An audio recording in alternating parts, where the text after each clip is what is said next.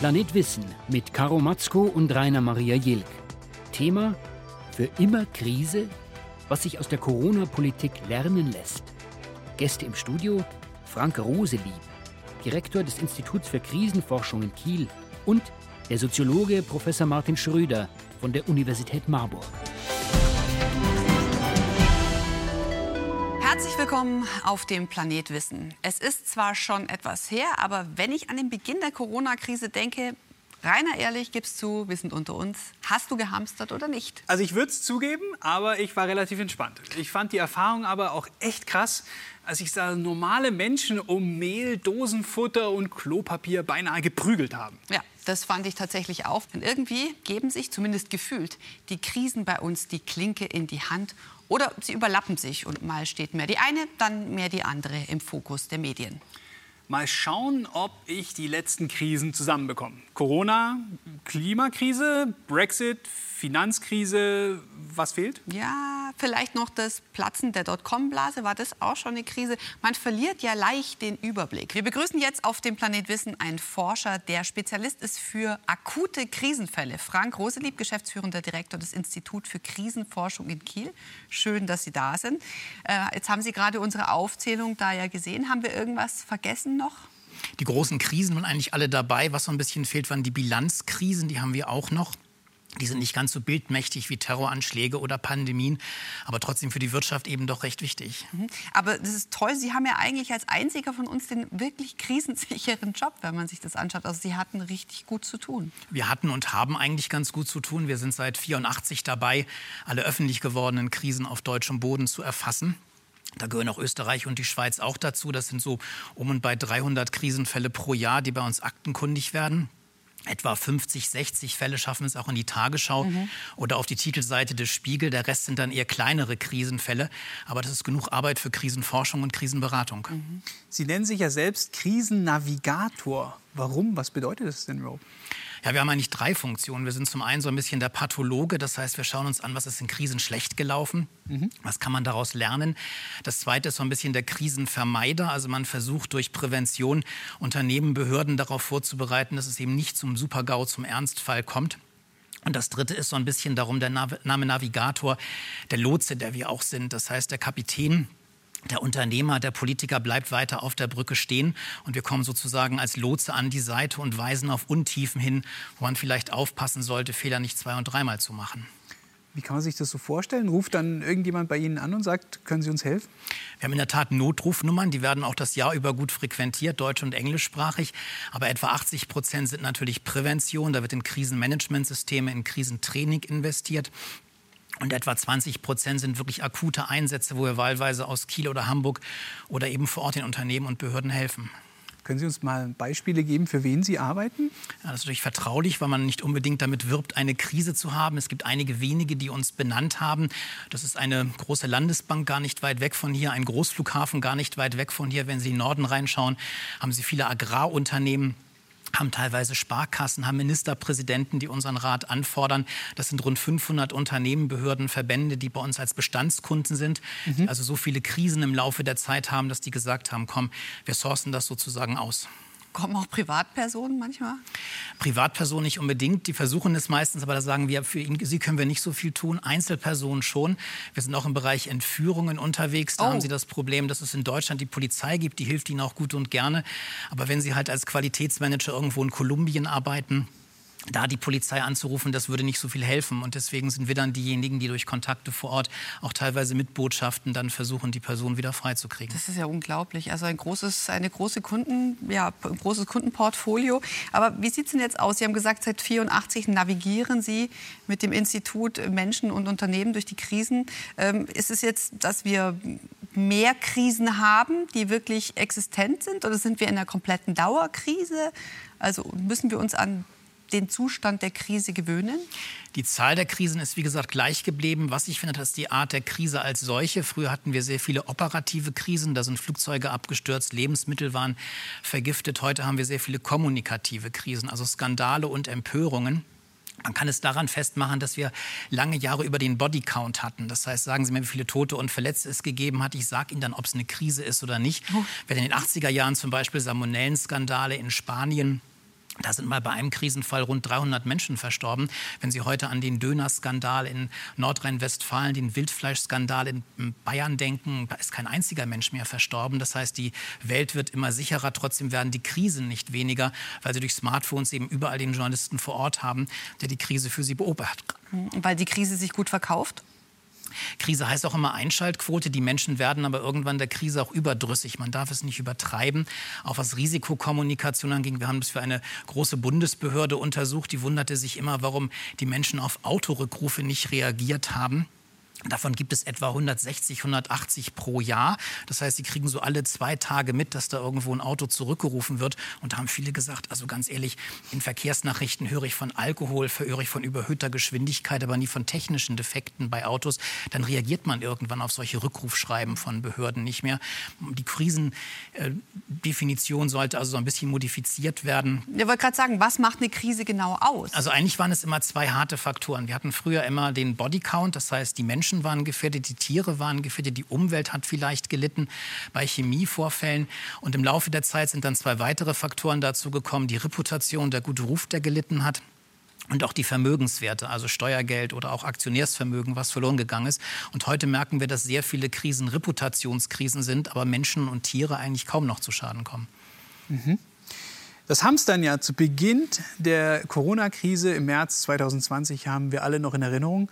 Panik scheint überhaupt auch ein typisches Krisenmuster zu sein, zu erleben auch 2011 nach der Reaktorkatastrophe in Fukushima. Also ich kann es gar nicht mehr so richtig einschätzen. Fukushima kam mir jetzt irgendwie schon ewig her, aber gleichzeitig zehn Jahre klingt ja eigentlich noch gar nicht so viel. Ich bin also scheint eine typische Krise zu sein. Ja, typisch war sie nicht. Sie war ein wirklich epochales Ereignis. Also ein Ereignis, wo man sagt, das prägt die Welt mehr, das geht in die Weltgeschichte ein. Das haben wir nicht allzu oft bei Krisenfällen.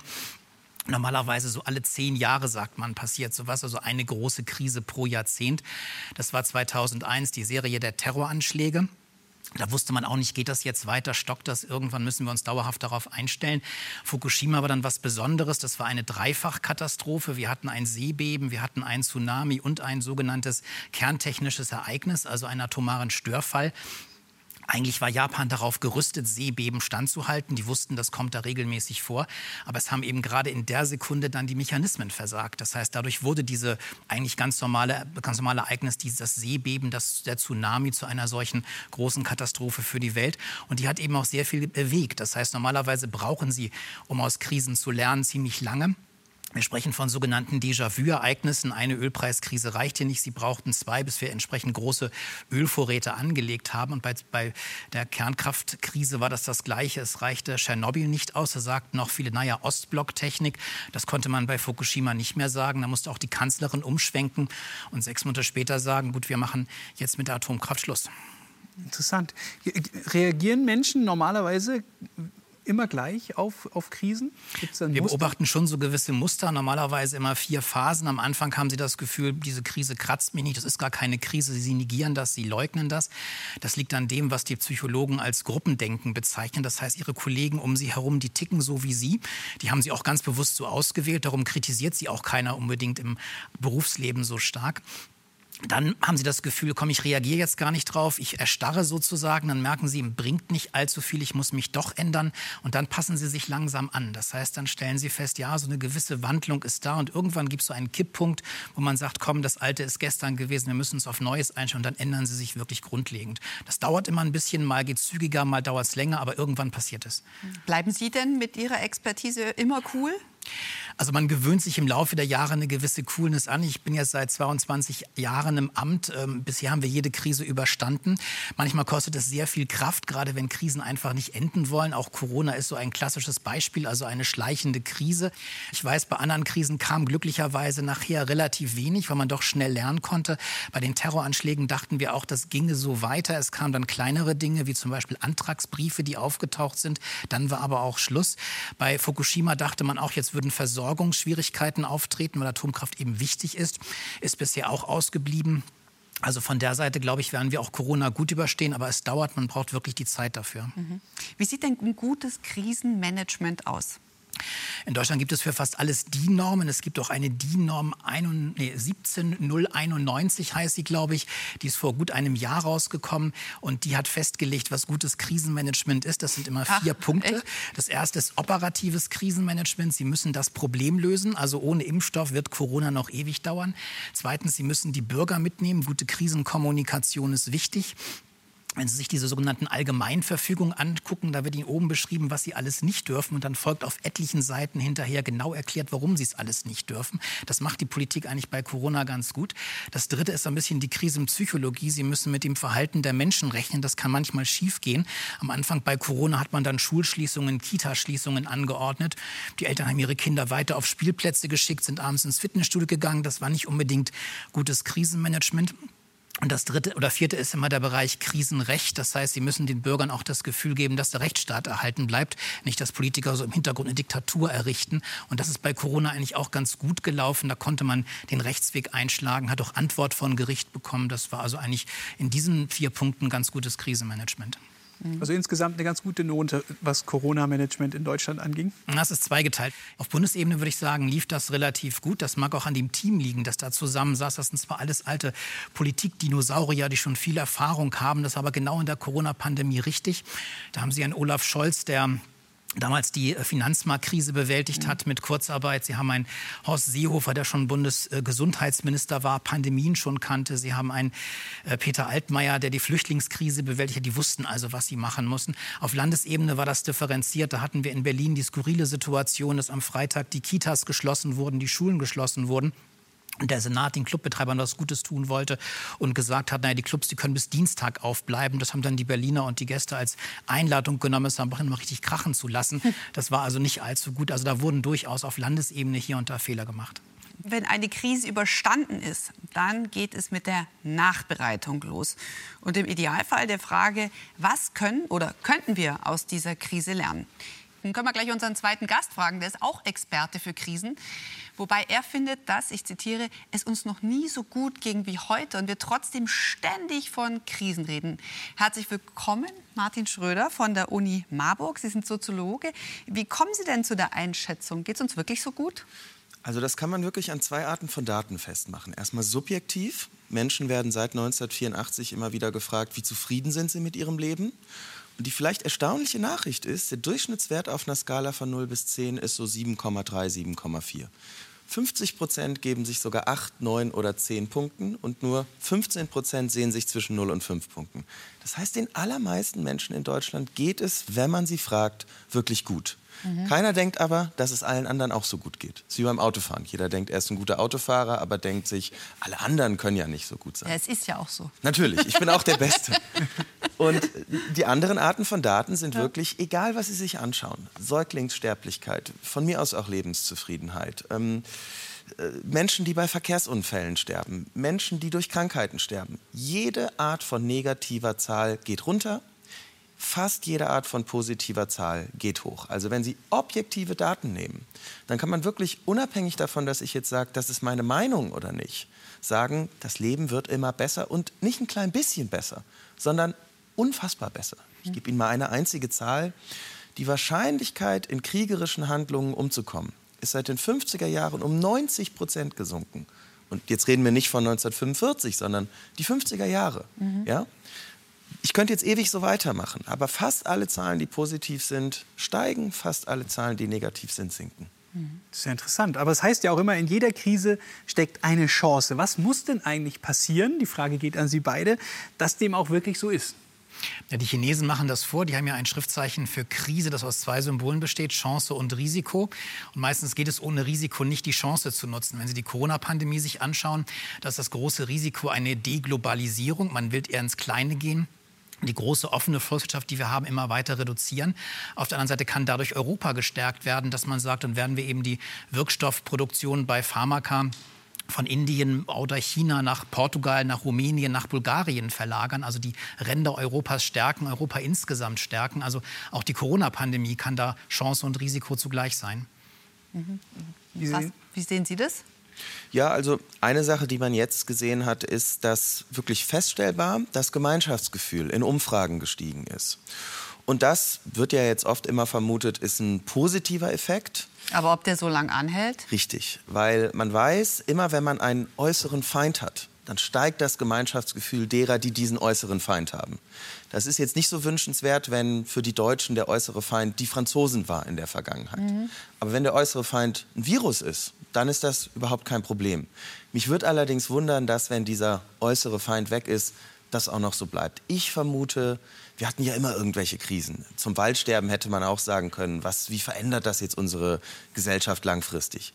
Summa summarum sind wir aber eine Weile später meistens einfach ungefähr die Gesellschaft, die wir vorher auch waren. Mhm. Gibt es denn auch Beispiele, wo uns Krisen was gelernt haben und wir das positiv umgesetzt haben? Teilweise werden wir dann selbst nach Anschließen ins Negative wieder korrigiert. Ein Beispiel dafür sind die Terroranschläge 2001. Da hat man Flugzeugtüren zum Beispiel verstärkt, damit Terroristen nicht mehr ins Cockpit gelangen können. Das ist dann 2015 zum Verhängnis geworden in Südfrankreich, als ein suizidaler Co-Pilot eine Maschine gegen einen Berg gesteuert hat. Da konnte man nicht mehr eingreifen. Also das Positive der Krise kann mittelfristig auch zum Nachteil werden. Da muss man sehr vorsichtig sein, das Gute der Krise nur zu sehen.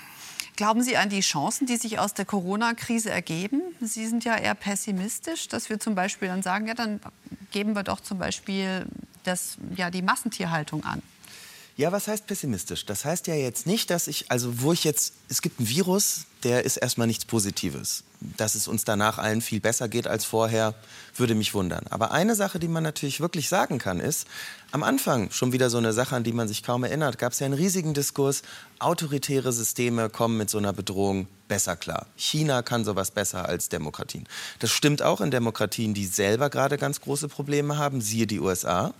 Aber ich glaube, diese Kritik, wenn man sich Länder wie Deutschland anguckt, auch wenn man sich andere Länder anguckt, muss man wirklich ein Stück weit zurücknehmen. Wir haben das bisher wirklich super geschafft und wir sind eine demokratische Gesellschaft. Also wir können uns da auch mal auf die Schulter klopfen. Das ist was, was wir aus solchen Krisen auch wirklich lernen können. Aber glauben Sie, dass es sich dann auch nachhaltig Probleme, die wir auf die schon lange gezeigt wurde, zum Beispiel die Probleme in der Massentierhaltung ja. äh, und, und wie wir überhaupt mit, mit unserer Umwelt umgehen, dass sich daraus was ableiten, dass wir jetzt was dazu lernen? Solche Unterschiede gibt's. Was ich allerdings immer wieder sehe, ist, es gibt immer irgendeine Krise. In den 70er Jahren hat man gedacht, bald wird die Hälfte der Menschheit verhungern. In den 80er Jahren hat man gedacht, bald gibt es keinen deutschen Wald mehr. Vor dem Jahr 1999 hat man gedacht, vielleicht stürzen bald alle Computer ab. Und es gibt Veränderungen. Was ich allerdings bei diesen Krisen eher sehe, es gibt eine Krise, wir denken, alles ist ganz furchtbar. Ein paar Jahre später, manchmal ein paar Wochen später, haben wir es schon wieder einfach fast vergessen sozusagen. Und die Gesellschaft verändert sich ungefähr so, wie sie es vorher auch schon getan hat. Natürlich, dass jetzt ein paar Leute mehr im Homeoffice dauerhaft arbeiten werden, das ist alles denkbar.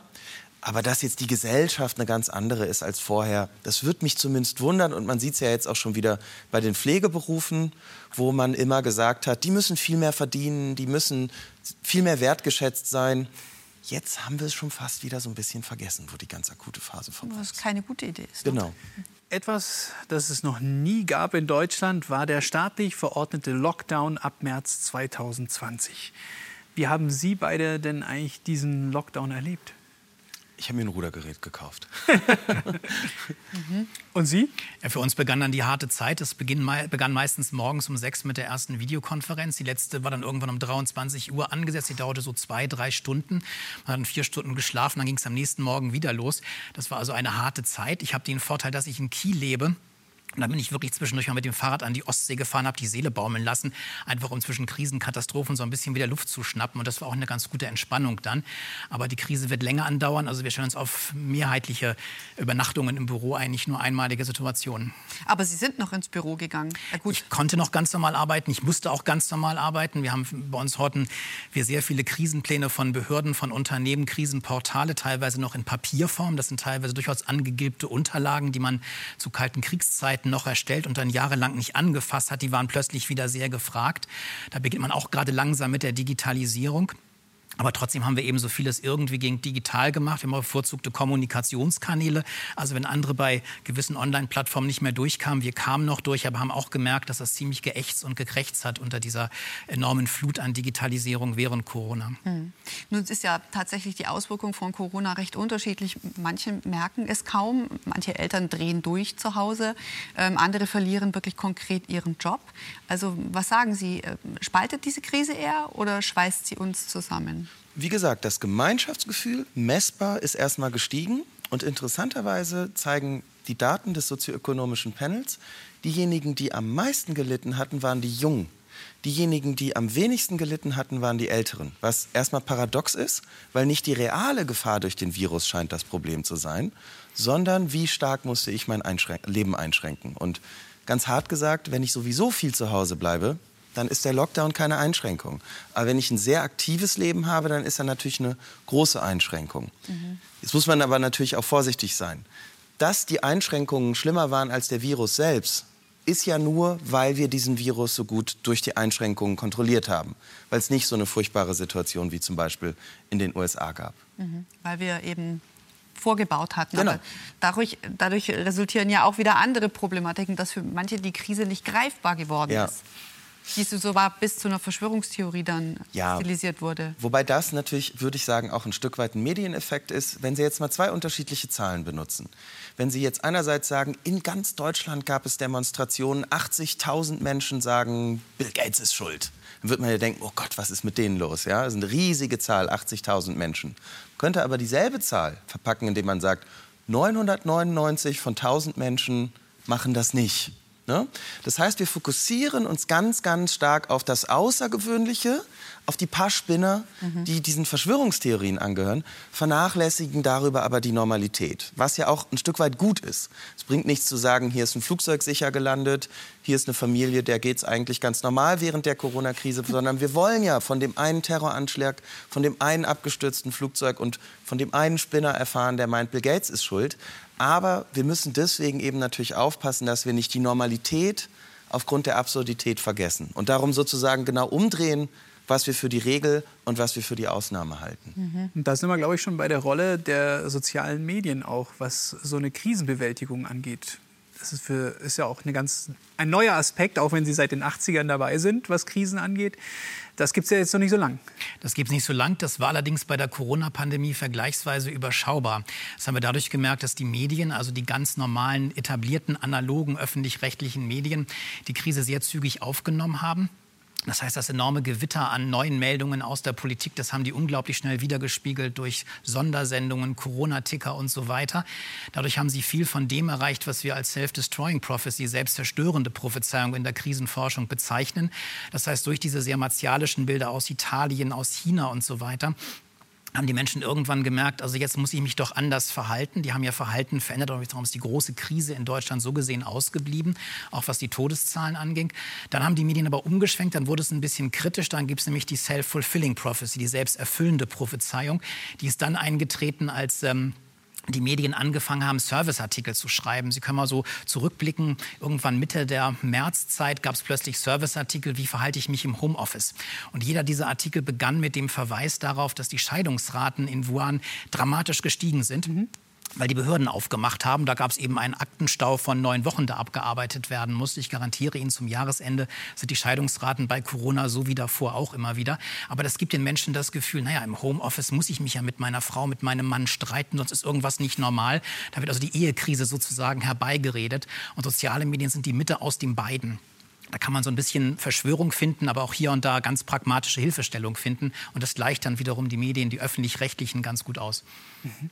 Herr Schröder, wie haben Sie die Rolle der sozialen Medien in der Krise bisher erlebt und welche Rolle schreiben Sie denen zu? Ja, eine Gefahr und gar nicht nur in dem Fall, sondern ganz generell ist ja, wenn wir wieder dieses Bild aufgreifen, einer von tausend glaubt, Bill Gates ist schuld und uns sollen Chips implantiert werden und die anderen 999 eben nicht.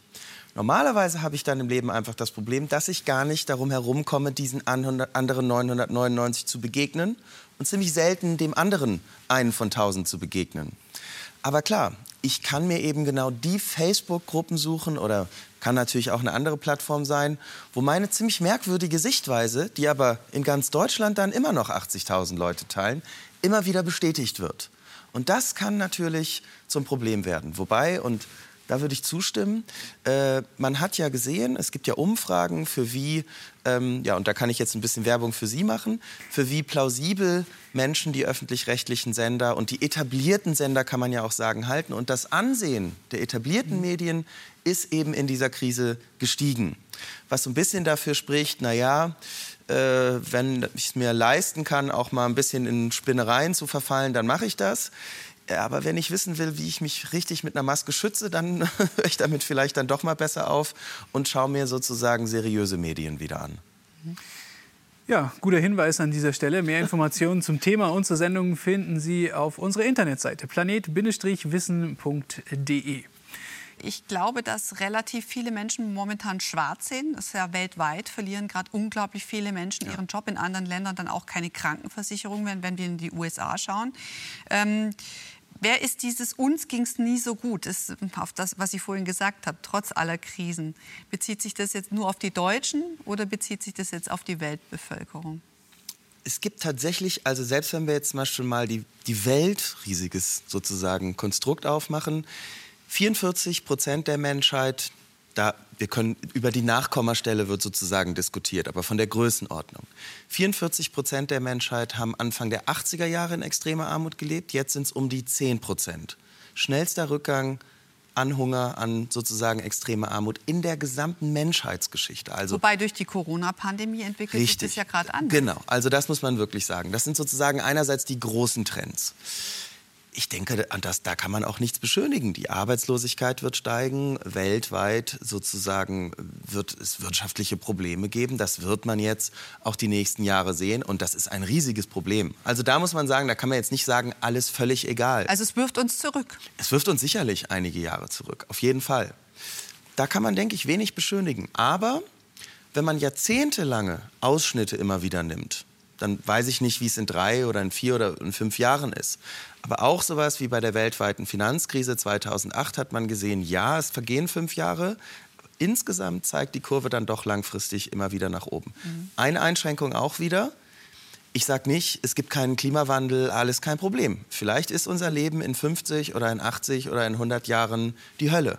Ja, ich kann mit empirischen Daten ausrechnen, wie hat sich Lebensqualität bis heute verändert. Und da kann man sagen, langfristig ganz, ganz positiv. Aber ob das in den nächsten 50 Jahren so weitergeht, da kann kein empirischer Forscher wirklich eine Aussage zu machen. Niemand kann in die Zukunft sehen, natürlich. Was haben Sie denn bisher aus dieser Krise gelernt?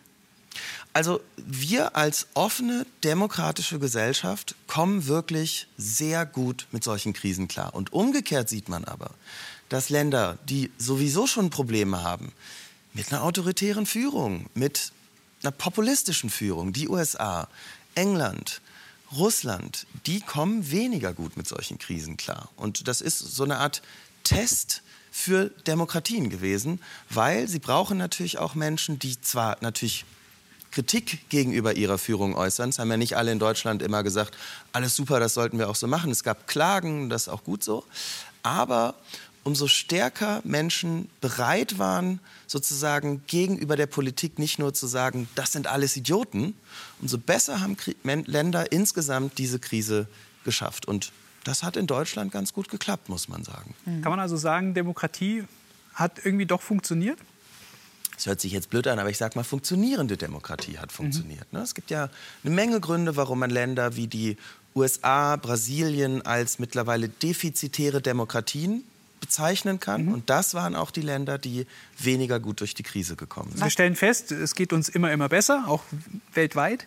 Trotzdem haben wir ja so ein dauerhaftes Krisengefühl. Mhm. Woher kommt es dann?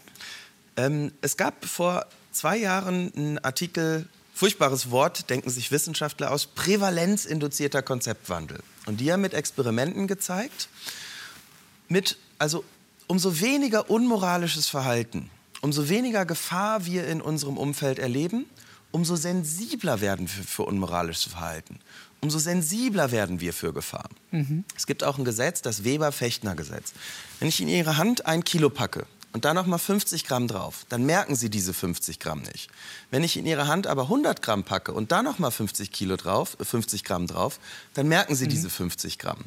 Das heißt, umso weniger, umso geringer ein Reiz ist, umso empfänglicher werden wir für den Reiz. Ja? Das heißt, gerade in einer Welt, in der Gewalt, Diskriminierung, Gefahr ganz allgemein immer mehr zurückgeht, umso sensibler werden wir für Gefahr. Das ist eine gute Sache. Ja? Die ganzen Beschwerden, die es durch MeToo gegeben hätte, da hätte man in den 50er Jahren gesagt, wir verstehen nicht mal, wo das Problem ist. So, und ich sage aber natürlich, es ist gut, dass wir jetzt verstehen, wo das Problem ist. Das sind ja reale Probleme. Ja? Genauso, es sind 37 deutsche Soldaten seit 1992 durch Gewalteinwirkung von außen zu Tode gekommen. Das war die Zahl, die im Zweiten Weltkrieg alle 20 Minuten ungefähr gestorben ist. Ja? So, das ist aber gut, dass wir in so einer gewaltfreieren Welt leben. Das ist natürlich ein Fortschritt, überhaupt keine Frage. Nur, und das ist der Knackpunkt, wir dürfen unsere gestiegene Sensibilität nicht verwechseln mit einem Ansteigen der Probleme. Ja, wenn wir sagen, noch nie mussten wir so viel über Gewalt oder noch nie mussten wir so viel über ähm, Diskriminierung reden wie heute, dann dürfen wir nicht denken, das liegt daran, dass es mehr Gewalt und dass es mehr Diskriminierung gibt, sondern das liegt eben auch daran, dass wir sensibler für diese Probleme werden. Mhm. Herr Roselieb, äh, warum sind denn Menschen so unterschiedlich von Krisen betroffen? Das sind die insgesamt fünf Rs, die wir beobachten. Das erste sind die Rahmenbedingungen, die sind in Deutschland relativ ähnlich, aber eben nicht gleich.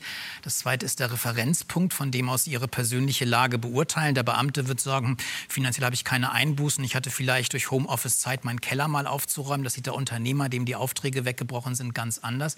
Und dann gibt es diese drei Rs, die den Menschen innewohnen. Das erste ist die Robustheit. Die Menschen können unterschiedlich viel ab. Das zweite ist die Redundanz. Menschen entwickeln Techniken, um Engpässe zu umgehen. Fitnessstudio ist geschlossen. Nehme ich mir mein Smartphone, mache es mit dem ähm, Homeoffice äh, Fitnessstudio dann dort ein, als neues Mal auf. Und das dritte ist die Resilienz, die auf die Widerstandsfähigkeit, die Stehaufmännchenqualitäten, die Menschen haben. Die kann man einerseits im Laufe des Lebens lernen. Also ältere Menschen reagieren deswegen entspannter auf Krisen als jüngere. Die haben halt mehr erlebt. Die sagen, irgendwie haben wir es immer geschafft. Man kann es aber auch trainieren. Also wir haben auch teilweise Entführungstrainings, die wir durchführen für Personen, die als Qualitätsmanager nach Südamerika gehen. Den bringen sie Resilienz in solchen Trainingsmaßnahmen bei, um eben solche Entführungen auch psychisch zu überstehen. Äh, was sollten wir denn so als, als, als äh, Positives auch aus so einer krisenhaften Erfahrung mitnehmen? Naja, das haben wir schon mal besprochen. Und das, da neigen Medien nicht zu. Also wir sagen, das sind jetzt gerade die Probleme schlimm, aber dass wir klopfen uns danach mal auf die Schulter und sagen, das haben wir als offenes demokratisches Land ganz gut hinbekommen.